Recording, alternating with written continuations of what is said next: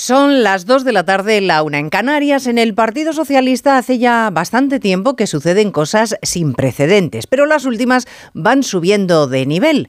El más sanchista de los sanchistas, José Luis Ábalos, ha confirmado en Onda Cero que no, que no piensa cumplir la orden de su secretario general porque está fuera de las normas del partido y que desconoce por qué un día Sánchez no veía tacha en su comportamiento y al día siguiente cambió de opinión hasta exigirle que entregara el acta de diputado, la salida del grupo parlamentario, que no me digan que no tiene su gracia que haya hablado Ábalos de cambio de opinión de Sánchez. Bueno, Ábalos ya ha visto a Sánchez modificar su criterio o mostrar la puerta de salida a estrechos colaboradores. Y aunque el que fuera hombre para todo diga que no hay manta de la que tirar y que no piensa hacer un curso de malo ahora, nos ha quedado bastante clara su intención. Enseñarle un poquito, de momento, un poquito los dientes a Sánchez y etiquetar a Santos Cerdán como el hombre sin criterio que hace lo que le manda el secretario general. Como me tocó hacer a mí, le ha dicho Ábalos a Alsina. Onda Cero. Noticias Mediodía. Elena Gijón. Buenas tardes. Enseguida diseccionamos la entrevista de casi una hora que ha concedido a Carlos Alsina Ábalos, en la que ha habido momentos jugosos. Por ejemplo, que Sánchez no le ha llamado porque dice que estará ocupado y que él no ha telefoneado a Coldo porque le faltan las fuerzas. Sostiene Ábalos que está defraudado en lo político, pero que no piensa alargarse sin defender su inocencia y apunta que quien conocía bien bien a Coldo era Santos Cerdán que fue quien le propuso precisamente al colaborador. Siempre tenemos una responsabilidad en eso. Tampoco hay que decir, ay, yo, yo de lo que elijo selecciono no tengo responsabilidad. Es que es absurdo. ¿Cómo no la vas a tener? Siempre la tienes. Y en la otra, pues también. Ahora, hay que también conocer los límites. Si a ti te prepara una persona que te dan todas las garantías, pues oye, también quien te lo propone y te merece todas las garantías, pues indagas menos. Mientras Ábalos explayaba con Alsina en el Congreso de los Diputados, el presidente de los populares, Núñez Feijó, intervenía en la sesión de control al gobierno y le advertía a Sánchez que intentar cobrarse la cabeza de Ábalos no le va a proteger. Su secretario de organización no le servirá de cortafuegos. Esta trama, esta trama surge en la cabeza de su partido está instalada en el corazón de su gobierno y marca la partida de nacimiento de su carrera política. La caída en desgracia del señor Ábalos no le protege, señor Sánchez, le desnuda. Intensa mañana en el Parlamento Europeo, donde la presidenta de la Comisión, von der Leyen, ha pedido a Occidente que reaccione frente a Rusia. No cree que pueda haber guerra inminente, pero tampoco se atreve a desechar esa opción. Esta mañana también ha estado en la Cámara Europea la viuda de Navalny, Julia, que pedía consecuencias para Putin por todas sus acciones. Putin debe responder por todo lo que ha hecho a mi país, a un vecino pacífico como es Ucrania y por todo lo que ha hecho a Alexei. Hay más noticias de la actualidad de la mañana y vamos a repasarlas en titulares con María Hernández y Paloma de Prada deja en libertad con la prohibición de salir de España Juan Carlos Cueto, el considerado cerebro de la trama Coldo, ha comparecido en la Audiencia Nacional y solo ha respondido a las preguntas de su abogado. Asegura que todo fue legal y que intentó ayudar a los españoles y no aprovecharse. El Papa Francisco acude a un hospital de Roma para un chequeo tras presidir la Audiencia General de los miércoles en el Vaticano, en la que ha pedido ayuda a un asistente para no fatigarse en exceso. Su afección gripal, de la que no termina de recuperarse, le ha obligado a cancelar algunos actos de la agenda de los últimos días. Dos de cada diez jóvenes españoles reciben a menudo mensajes sexuales en las redes y han tenido que bloquear perfiles por insultos o acoso. Un nuevo estudio de la FAD Juventud refleja que los adolescentes son conscientes de los riesgos y la mitad admite que pasa demasiado tiempo conectado. Tercer encuentro del ministro de Agricultura con las asociaciones del sector para abordar la crisis del campo y las protestas del mundo rural que hoy se mantienen en Cataluña. Hay tractoradas en Girona con cortes en la AP7 y en la AP2 y sigue en pie el calendario de movilizaciones previsto para el mes de marzo. Se investiga en Valencia el hallazgo de tres cadáveres en el interior de un coche en una zona cercana a El Saler anoche. Las víctimas son tres hombres de nacionalidad colombiana y presentaban impactos de balas. Se baraja la hipótesis de un ajuste de cuentas entre bandas rivales de narcotraficantes. En cuanto al tiempo, remite el temporal, aunque se esperan rachas de viento moderadas en el este del país. Son los efectos de la borrasca Dorotea que impacta de lleno en Italia. Cristina Rovirosa. Agoniza el invierno climatológico. En 48 horas será historia pero la primavera sigue arrinconada y encogida en siete comunidades autónomas del nordeste peninsular. hasta donde llegan los tentáculos de ese temporal que azota el Mediterráneo y que dejará rachas de viento de 100 kilómetros por hora en Cataluña, Aragón, Baleares, Comunidad Valenciana y Castilla-La Mancha. También se espera vendaval en Canarias y en Melilla. Las precipitaciones irán a menos en el norte y se abrirán grandes claros en el centro y en el sur. Las máximas suben un par de grados. Llegarán a 21 en Valencia frente a los 8 de Segovia. Recta final de las rebajas del hogar del corte inglés. Ahora con hasta un 60% de descuento en una selección de ropa de cama o baño, así como también en artículos de menaje de mesa y decoración. Y todo de la marca El corte inglés. Hasta el 29 de febrero, últimos días de las rebajas del hogar. En tienda web y app. El corte inglés. Si para ti un paquete no es una caja, sino una persona, entonces te interesa el seguro de moto de línea directa, con el que además de ahorrarte una pasta, tendrás cobertura de equipación técnica para casco, guantes y cazadora. Cámbiate y te bajamos el precio de tu seguro de moto sí o sí. Ven directo a lineadirecta.com o llama al 917-700-700. El valor de ser directo. Consulta condiciones. En Lowy somos más cañeros que nunca, porque te traemos nuestra mejor ofertaza. Fibra y móvil 5G por solo 29,95, precio definitivo. Si quieres ahorrar, corre a lowy.es o llama al 1456. Noticias Mediodía. Onda Cero. Elena Gijón. Alsina empezaba con Ábalos sin medias tintas. ¿Tiene usted una manta de la que tirar? Yo no tengo ninguna manta. ¿Es esto una bomba de relojería para Pedro Sánchez? Pues tampoco. No lo he sido nunca, para nadie. ¿Le pide el cuerpo contar cosas que hasta ahora no ha contado? No, no, lo único que me pide el cuerpo es defenderme. Y desde luego que lo ha hecho a conciencia. Dice que va a presentar alegaciones porque se le pide que entregue el acta de diputado en un momento no previsto por los estatutos. Y ceder a la exigencia de la dirección sería plegarse a comportamientos caprichosos e injustos. Pero es que lo que me estás reclamando está por fuera de la norma. No deja de ser una decisión política subjetiva que te deja en la más absoluta inseguridad, porque entonces cualquier dirección del partido puede establecer que tú te tienes que ir por la razón que de oportunidad o de coyuntura que a mí me pueda interesar. Cree que el Partido Socialista ha actuado con la impulsividad propia del populismo. La aplicación de la ley, pero también con las garantías que supone la aplicación de la ley. Eso es la contundencia. O estamos hablando de escarmiento, porque es un populismo justiciero, pero eso no es justicia. Admite que alguna responsabilidad tiene por el nombramiento de Coldo, pero es que él se fió a pies juntillas de Santos Cerdán. Tras señalarle, suaviza a Santos Cerdán y su figura diciendo que es que eh, él, Cerdán, es un hombre obediente que seguro que lo está pasando fatal. Cerdán no actúa de motu propio. Para él está siendo muy duro todo esto. Pues ya digo, por la relación que tenemos entre los dos. Él actúa en nombre de la dirección, pero tiene ese encargo. Pero no comparte la decisión, ¿o sí? Bueno, es que él no va a entrar en compartir o no compartir. Sabe que le corresponde como secretario de organización hacerlo. Yo también lo he sido y lo entiendo. A de organización le toca siempre la peor pena. Lo debe estar pasando mal, pero ya se encargaba Ábalos de señalarle a Cerdán como al secretario general. Recuerda que lo mismo, Cerdán y él pueden correr la misma suerte porque los dos están haciendo el mismo trabajo, unos antes y a otros ahora. Por ejemplo, dice Ábalos que en el Partido Socialista está sucediendo algo desconocido, que le desafiaran en público a marcharse sin que nadie se lo hubiera pedido en privado. Así que eso fue precisamente lo que le animó a quedarse. Lo que fue definitivo fue pues lanzarme un órdago en público. He oído que no ha habido ningún precedente de un exministro en el grupo mixto, pero es que tampoco ha habido ningún precedente a que un exministro y exsecretario de organización del partido, la dirección, eh, le lance un órdago público. No me quedaba más remedio después de eso. Su interlocutor siempre ha sido Cerdán, insiste, porque Sánchez se ha borrado. Cuando se produjo esto, pues el presidente no veía razón tampoco. No sé qué se produce, se produce ahí un cambio de opinión, no sé a consecuencia de qué, pero se produce un cambio de posición. ¿Cuándo? Pues imagino, no lo sé. Pues eh, bueno, eh, a mí lo que me trasladan es que esa era la posición eh, cuando se produjeron las detenciones. Dice que está dolido, que no tiene intención de hacer un curso de malo, pero que tampoco va a permitir que le dejen inhabilitado para la vida civil porque ya ha empezado a vivir las consecuencias del riesgo reputacional. Pues que no me ha permitido ni ser avalista, no ya recibir el préstamo, sino ni avalar. Pero a raíz de todo este asunto. Sí, sí, totalmente. Ya concedido además. Aclarada su relación con Coldo, Alsina le ha preguntado por la otra pata de la trama. El empresario Víctor de Aldama, presidente del Zamora y comisionista. Ábalos le conocía bien, incluso celebró sus 60 cumpleaños en un restaurante buscado por Aldama. Bien, pues resulta que Aldama también recibió una comisión de Aero Europa justo días antes de que el Ministerio de Ábalos ordenase el rescate de la aeronáutica.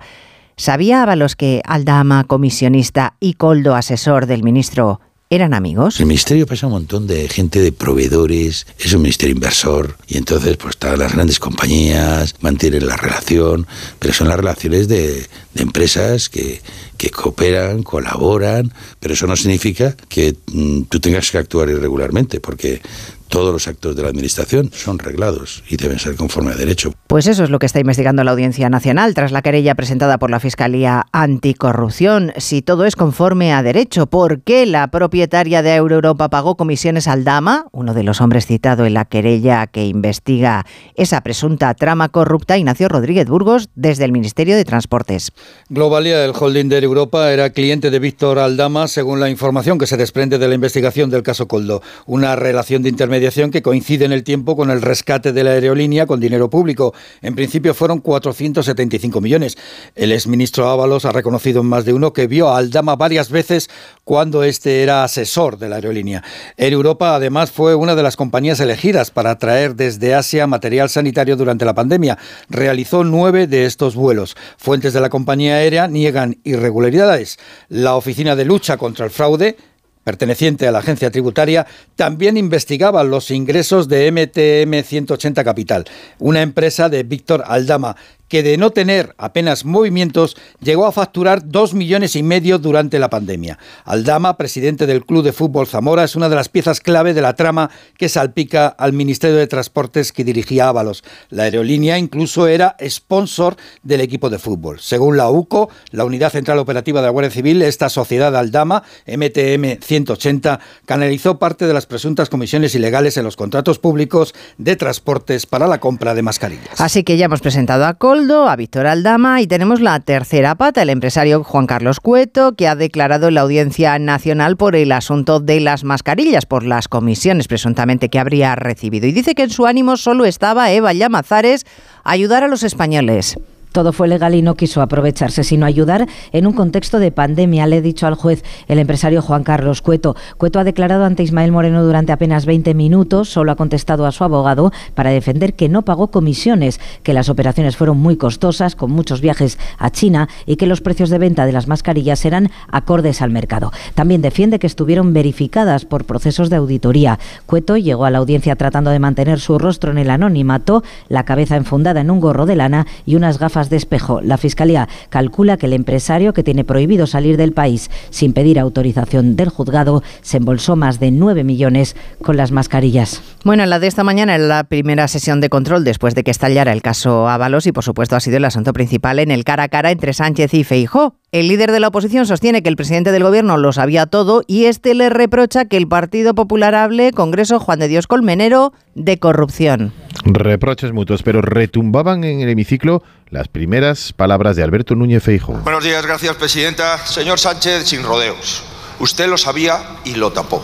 Luego la técnica del ventilador contaba y seguía Feijó y que Sánchez hablaba de la corrupción del pasado del Partido Popular. Sí, señor Sánchez, usted cesó al señor Ábalos por lo que le dijeron que pasaba en el ministerio, pero a la vez aforó al señor Ábalos por lo que sabía que pasaba en su partido. Y marca la partida de nacimiento de su carrera política. Causa sonrojo el que piense que puede sacar tajada política de la corrupción.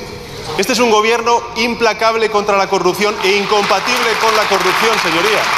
Y tras las preguntas, Pedro Sánchez abandonaba el hemiciclo. Ni él ni nadie del gobierno se han dejado ver hoy en los pasillos del Congreso. Desde luego la sesión parlamentaria ha sido un reflejo del ánimo de las dos formaciones. Los socialistas en shock por cómo se está gestionando la crisis eran, como apuntaba Juan de Dios Colmenero, muy reacios a hablar esta mañana, tanto en pasillos como en el pleno mañanero. Claro, el Partido Popular ha aprovechado la circunstancia para organizar José Ramón Arias Congreso toda una ofensiva sobre el Ejecutivo. Ofensiva que continúa y va a continuar porque hoy mismo han pedido la comparecencia en pleno de dos ministros, Óscar Puente y Félix Bolaños, los que junto a Marlaska y Torres han dirigido sus preguntas sobre lo que sabían y qué decisiones tomaron bien para favorecer o bien investigar los contratos de la trama corrupta. Los miembros del gobierno, siguiendo la estela de su jefe, han hecho gala del más al mismo tiempo que aseguraban que son los mayores colaboradores con la justicia. Ministro Bolaños, portavoz popular Miguel Tellado. Me repugna la corrupción, me repugna porque precisamente la política, ejercer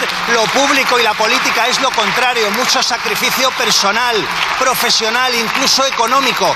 Le repugna la, la corrupción pero convive con ella.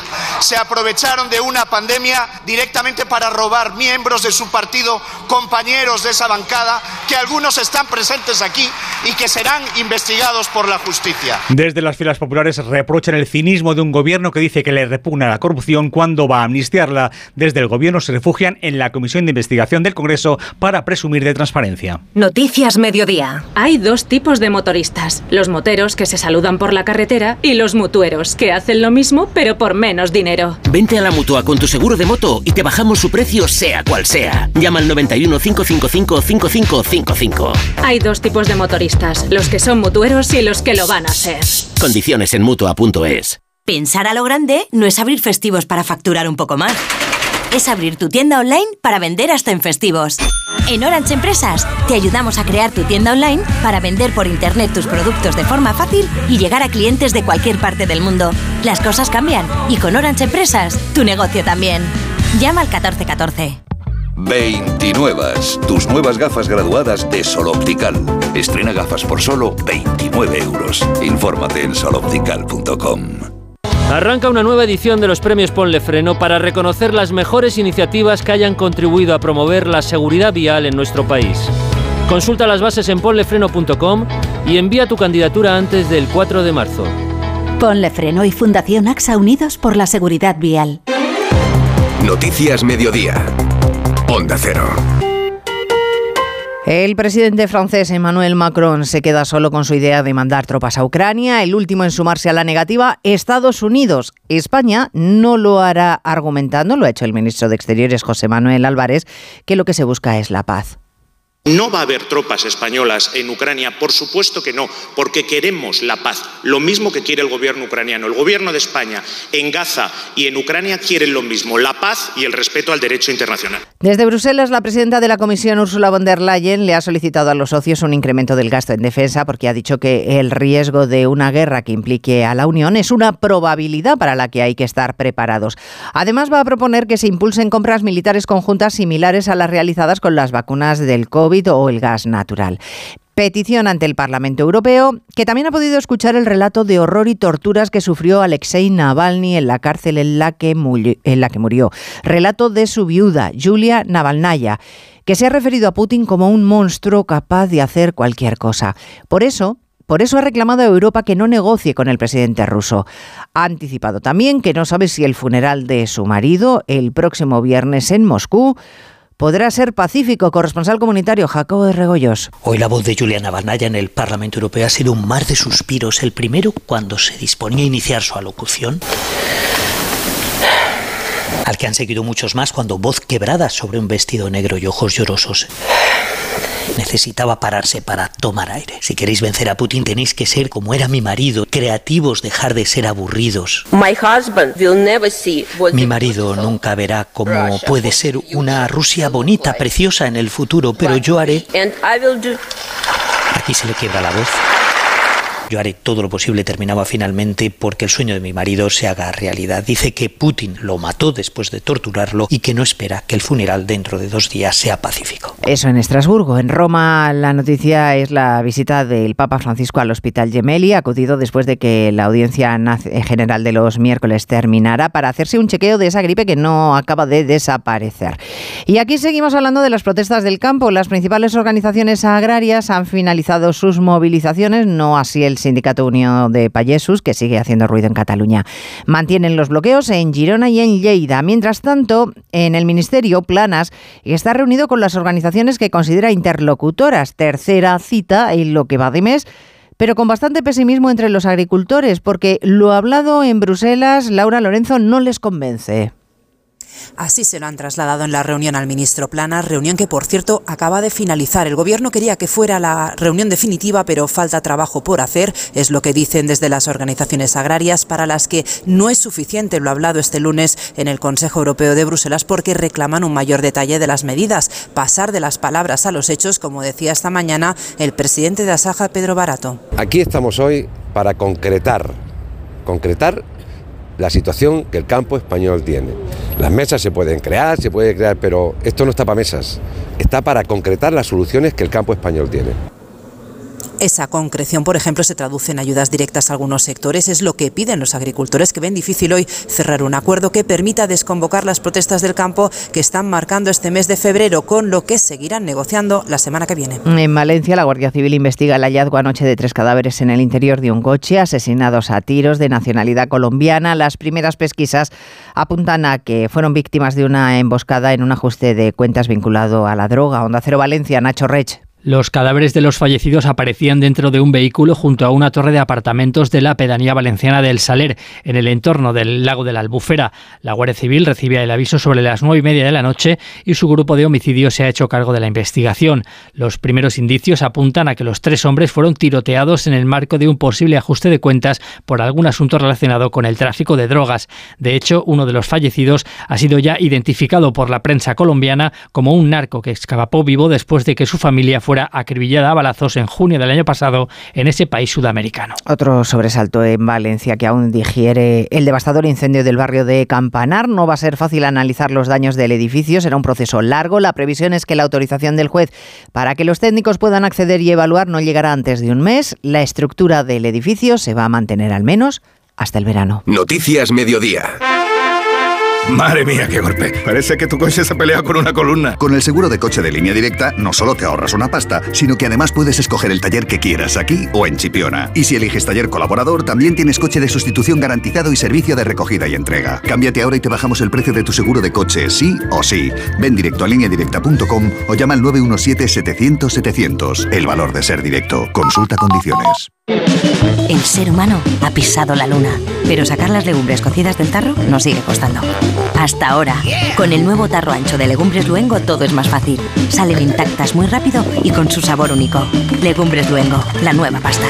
Descubre los diseños exclusivos y los productos innovadores de las tiendas porcelanosa. Piezas de gran formato, griferías con sistemas de ahorro, cocinas de inducción invisibles. La casa de tus sueños está en porcelanosa. Y ahora, del 1 al 16 de marzo, aprovecha los días porcelanosa con descuentos muy especiales. Porcelanosa. La selección española femenina de fútbol buscará hoy conquistar la Liga de Naciones. Oscar Conde, buenas tardes. Buenas tardes, Elena. Las campeonas del mundo quieren seguir demostrando su gran momento. La cita a las 7 de la tarde en el sevillano estadio de la Cartuja, esa gran final de la Nations League, España-Francia. Una lucha por un nuevo título para la que están disponibles las recuperadas Alexia Putellas y Teria Belleira, aunque la falta de ritmo de ambas las hará empezar el duelo desde el banquillo. Tras conquistar el Mundial este verano y tras sacar billete para los Juegos el pasado viernes, el objetivo está claro y nosotros que levantar un nuevo trofeo. La seleccionadora Monse Tomé y una de las jugadoras importantes del equipo, Jenny Hermoso. Contamos con un grupo de futbolistas con ambición, con ganas de aprender. Lo que te mantiene en la élite es tener la humildad de querer seguir aprendiendo. El grupo está alegre, está bien y con muchas ganas. Será el día de demostrar que pues, España ganó un mundial, es la mejor selección del mundo y vamos a salir a ganar como en cada partido que hacemos. Salimos a ganar un mundial, lo ganamos, a clasificarnos para unos juegos y nos clasificamos. Queremos salir a ganar esta Nation League.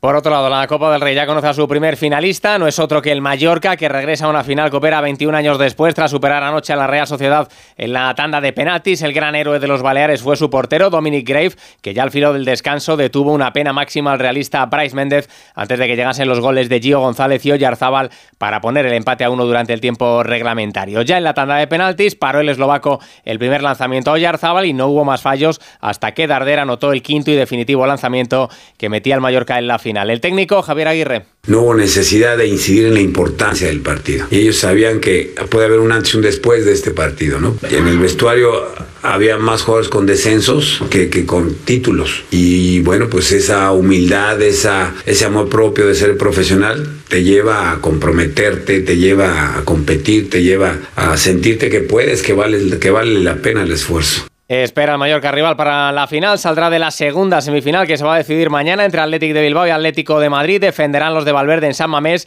El 0-1 de ventaja logrado en el Metropolitano. No podrán contar finalmente los madrileños con Antoine Grisman, que no se ha recuperado aún de ese esguince de tobillo que sufrió en Champions ante el Inter. Una semifinal que afronta así el entrenador Atlético Simeone. Tienen toda la gente a favor, tienen una ventaja importante porque van ganando el partido 1-0. No nos esperamos un partido que no sea intenso. Todos los chicos tienen la ilusión de hacerlo de la mejor manera. Yo lo que tengo la ilusión de que mañana hagan un gran partido y podamos llegar a la final, que es lo que los aficionados, eh, los jugadores y el club quieren. Además, el Comité de Disciplina de la Federación Española de Fútbol ha desestimado la denuncia del Sevilla contra, el contra Real Madrid Televisión por los vídeos de esta contra los árbitros y calientan ya motores. Los monoplazas de Fórmula 1 arranca mañana el Mundial 2024 con el Gran Premio de Bahrein. Primeros entrenamientos libres este jueves. La carrera se disputará el sábado. Vodafone te trae Dazón con Fórmula 1, MotoGP y otras competiciones. Llama al 1444 y llévate por solo 40 euros fibra móvil y televisión con el primer mes de Dazón Esencial de regalo. Llama ya al 1444 44. Vodafone. El mejor estreno de ficción en dos años. ¿Qué pasa? Es algo que podría destruir nuestras familias. La serie más vista de la televisión. La familia es lo más importante. Y a veces la vida no te da opción. O matas o mueres. Sabía que algún día lo pagaríamos. Líder de la tarde. Sueños de libertad. De lunes a viernes a las 4 menos cuarto de la tarde en Antena 3. Y después, capítulos finales de Amar es para siempre. A ver esa foto, decid patata. ¡Hijolusa! En el supermercado, dale la vuelta al envase y encuentra nuestra marca para garantizarte una gran calidad en tu mesa. Patatas Hijolusa. Amamos las patatas. Empresa colaboradora del Plan 2030 de apoyo al deporte de base. Noticias Mediodía. Onda Cero. Desde el lado oscuro de los hábitos tecnológicos, informe del Centro Reina Sofía Faz Juventud, que ha indagado en los riesgos que afrontan los adolescentes cuando navegan por las redes sociales. Y lo que se constata es que les falta información sobre cómo interactuar de manera segura. Lo que más les preocupa, Jessica de Jesús, es ser estafados o que se difundan fotos personales sin su permiso. Aunque sus preocupaciones distan bastante de lo que viven día a día en redes sociales, los jóvenes afirman que en el último año han bloqueado perfiles en redes sociales por insultos o acoso, han recibido mensajes o vídeos de carácter sexual sin consentimiento, han evitado subir contenidos por miedo al acoso o insulto y han sido objeto de mensajes de odio. El riesgo aumenta entre los más pequeños y desde Faz Juventud creen que la solución no es la prohibición, sino la educación y el acompañamiento. Alejandro Gómez es coautor del estudio. Porque hay canales por los que muchos de estos comportamientos, ya sea la difusión de una foto sin consentimiento, el acoso o incluso el acoso de adultos, a menores son cosas denunciables, son cosas que conviene saber que pueden pedir ayuda a familiares, no solo a las amistades. Solo un 1,1% de los jóvenes no usa redes sociales y 4 de cada 10 afirman no recibir formación sobre cómo mejorar su seguridad o comportamiento en Internet. El presidente del Gobierno y la dirección de la COE han querido escenificar su apoyo a la industria cultural, un sector que genera empleo, que contribuye al PIB y a la proyección internacional. Así que ambos han participado esta mañana en unas jornadas en las que se ha puesto de manifiesto la necesidad de una mayor protección de la propiedad intelectual frente a retos como el de la inteligencia artificial, Francisco Paniagua. En este acto, el presidente del Gobierno ha defendido que el sector cultural, que emplea 700.000 personas en España y representa un 3,3% del Producto Interior Bruto, no es un sector subsidiado, sino un motor de prosperidad.